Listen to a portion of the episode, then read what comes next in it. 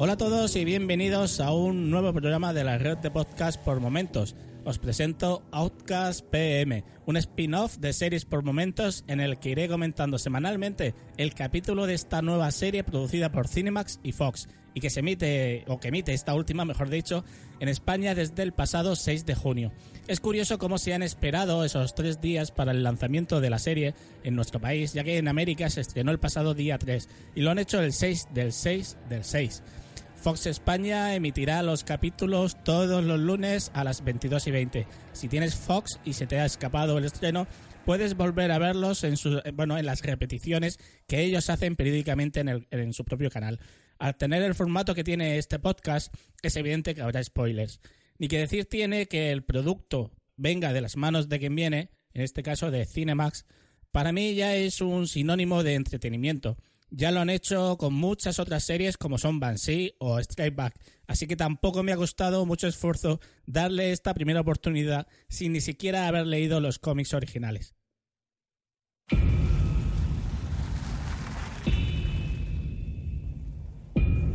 Kyle Barnes. Qué sorpresa. Kyle Barnes está aquí. Kyle, ¿eres tú? Tiene que ser una señal. No debería haberme traído. Hace mucho que te fuiste. Esas cosas están por todas partes. Nos tienen rodeados. Nosotros sabemos lo que es. No sabemos nada. Es como lo que le pasó a tu pobre madre.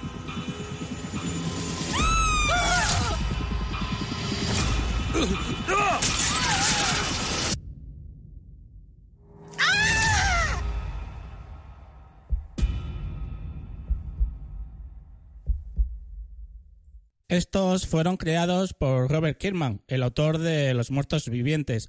En este caso, parte de una colección publicada en 2014 y que, y que fue escrita por Kirkman y dibujada por Paul Azaceta.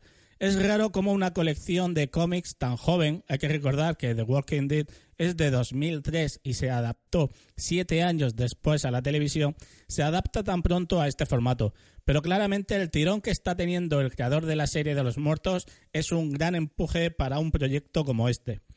Esta es una serie de demonios, de posesiones y con mucho dramatismo. Pero es una serie que no da el miedo que otras producciones ya nos hicieron sentir. Por lo menos en mi caso, que aún soy de los que se cagan encima cuando vuelven a ver El Exorcista. Yo por lo menos no llego a ese nivel, ya que esta serie, pues, te lleva más a la acción, al suspense y al misterio dentro de una historia que aún así te hará guiñar los ojos en alguna que otra ocasión del repelús. Con esto quiero decir que, vamos, el sueño no te lo quita, pero durante su visionado te atrapa desde el primer momento y algún ojo te hace guiñar. Quizás no es lo que promete el, el tráiler, pero a mí pues me ha dejado muy satisfecho. La primera cosa que me llamó la atención fue el protagonista, alguien al que de alguna forma yo ya conocía de antes y me resultaba atrayente por ese sentimiento de cercanía que me hacía llegar. Tengo que decir que no solo no había leído los cómics, sino que además me había preocupado por no leer ni saber nada de la serie, ni siquiera de los protagonistas. Pero como os decía, esa sensación de... Oye, que yo a ti te conozco de algo... Mmm, no se me quitó hasta que esta mañana, cuando me puse a leerme los datos técnicos de la producción, me encontré con que es el mismo actor que interpretó en su momento Casi Famosos. Sí, ese chaval del flequillo que se lo montaba también en las giras de Stillwater. De todas formas, durante el episodio eh, me cogí el mando y lo paré. Sí, eh, me dio un pronto, no sé qué pasó, y lo primero que hice fue irme a Amazon y comprar los tres tomos disponibles que hay publicados. El tercero se habrá a la venta dentro de poco, así que lo compré en preventa. Al tiempo que, bueno, eh, le pedí a mi primo de Estados Unidos que me mandara una copia de, del original que él tiene para poder leer por la noche los dos primeros números. Os pondré en la info del programa los enlaces de estos tomos porque por si queréis haceros con ellos. Me refiero a los de Amazon, no, no los de mi primo. En cualquier caso, los dibujos de estos cómics creados por Azaceta confluyen a la perfección con la historia de Kirman, dándose ese toque gótico a cada viñeta que os permitirá disfrutar de la obra. Algo que pude hacer inmediatamente conforme terminó el episodio. O sea, lo primero que hice anoche, después de apagarlo todo, fue coger el iPad y ponerme a leerlo y me encantó. Por eso en este podcast iremos también comentando las diferencias que pueden ir apareciendo con respecto a la historia original. Además, en los próximos programas nos adentraremos más en los cómics una vez eh, los reciba estos días y ya los pueda desgranar con detenimiento. Aunque sí he visto que hay detalles incluidos en este primer episodio correspondientes a los primeros números. El título de este episodio es revelador, A Darkness Surround Him, la oscuridad que le rodea. Y ya en unos títulos de crédito impresionantes y capaces de marearte, podemos ver esa oscuridad que tendrá tanto protagonismo al final del capítulo. Un título que, para mi entender, pierde fuerza en su traducción española, ya que aquí se ha traducido como Una sombra lo rodea. El título pierde fuerza por sí solo, eh, quitándole toda esa maldad que el título original ya transmite. El tema de los títulos de cada capítulo a mí me da mucho de qué pensar, ya que de las informaciones que he podido recopilar de momento, el único título que coincide con el orden de los cómics es el primero de ellos, el de este capítulo. El mismo episodio que ha escrito el propio Kirman para la televisión. Ha escrito este y el cuarto. De ahí en adelante no sé cuántos tendrá. Eh, ahora mismo de la información que he podido encontrar, solo información de los cuatro primeros.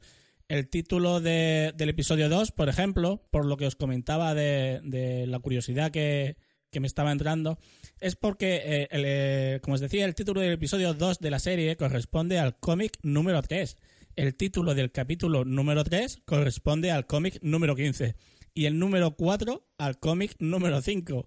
No sé, me parece un poco lío, pero bueno, por eso digo que estoy deseando que vayan llegando ya capítulo tras capítulo.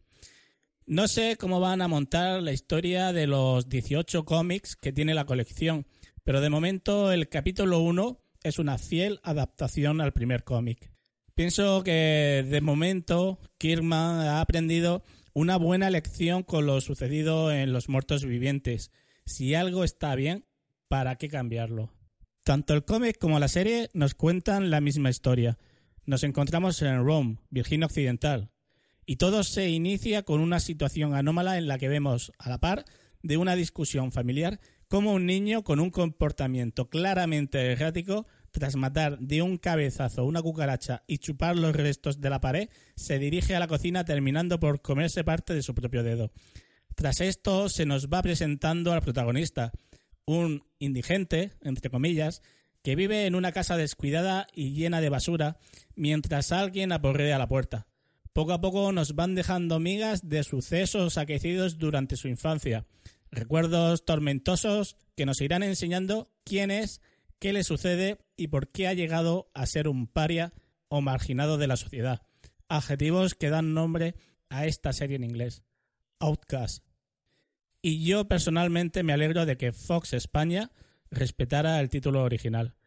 Este primer contacto con el protagonista se irá intercalando con los sucesos paranormales que están ocurriendo con el niño del principio, los intentos del reverendo en ese exorcismo y cómo mediante flashbacks conoceremos qué ha llevado al protagonista a esta situación actual en la que se ha visto sometido a esa exclusión social por, por decisión propia, tal y, como vemos.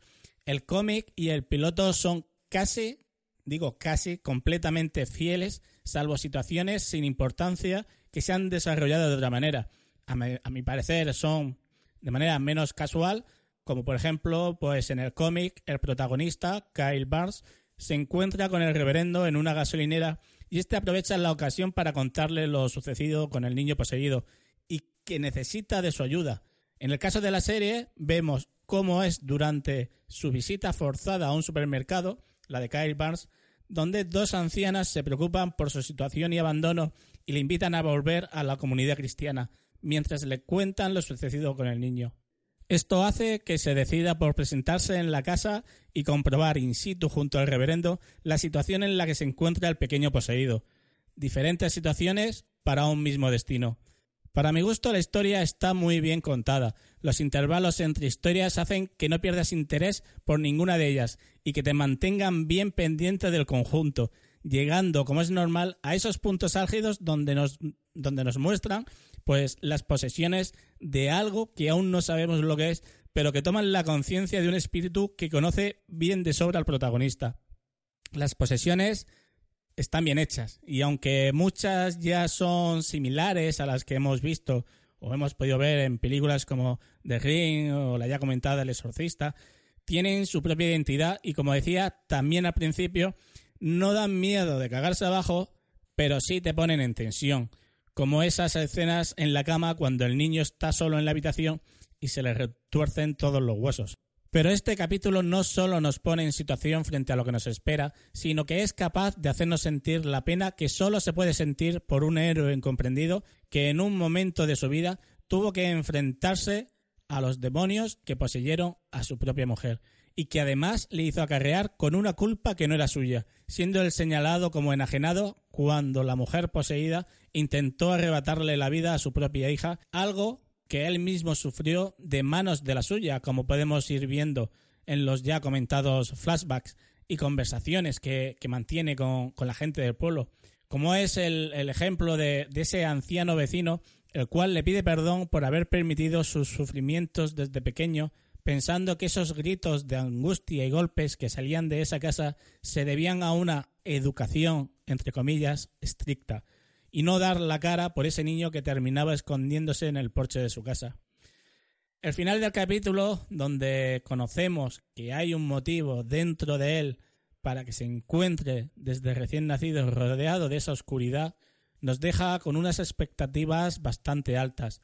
La capacidad de su sangre de exorcizar a esos demonios de los poseídos y esa breve explicación de cómo pudo resolver la situación en la que concluyó esa situación con su madre cuando era pequeño, nos enseñará que detrás de ese personaje se esconde alguien muy especial capaz de someter con su sangre o sus lágrimas a los seres demoníacos que lo rodean desde las sombras. Pero no solo eso, sino la paz y ese alivio que le llega en el momento en que se da cuenta de que todo lo sufrido por su madre en su niñez no fue por un acto de locura, sino por una posesión que la hacía actuar de esa manera.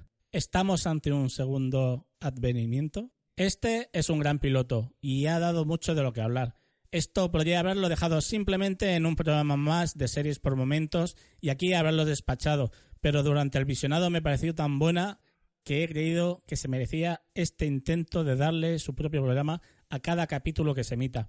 En este caso, en este caso el caso del piloto, una duración de 54 minutos, pero en el resto serán de 44 minutos. Aunque si van por el mismo estilo, yo os digo que yo firmo ahora por 54 minutos cada uno. Quizás la próxima semana no tenga tanto que contaros. Quizás la próxima semana el programa quede hecho una mierda. Pero de momento, esta serie, con 10 capítulos en su primera temporada, ya está renovada para una segunda.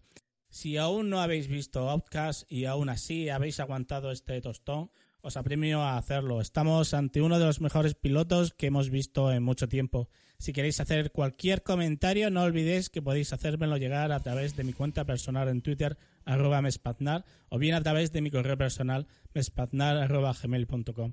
Recordad que podéis también incorporar a vuestras recomendaciones el hashtag OutcastPM. Muchas gracias por escucharme y por darme este tiempo junto a vosotros y os espero la próxima semana. No olvidéis que en la info del programa os pondré los enlaces de Amazon donde podéis conseguir estos tres tomos que hay a la venta ahora mismo de este cómic. Hasta luego.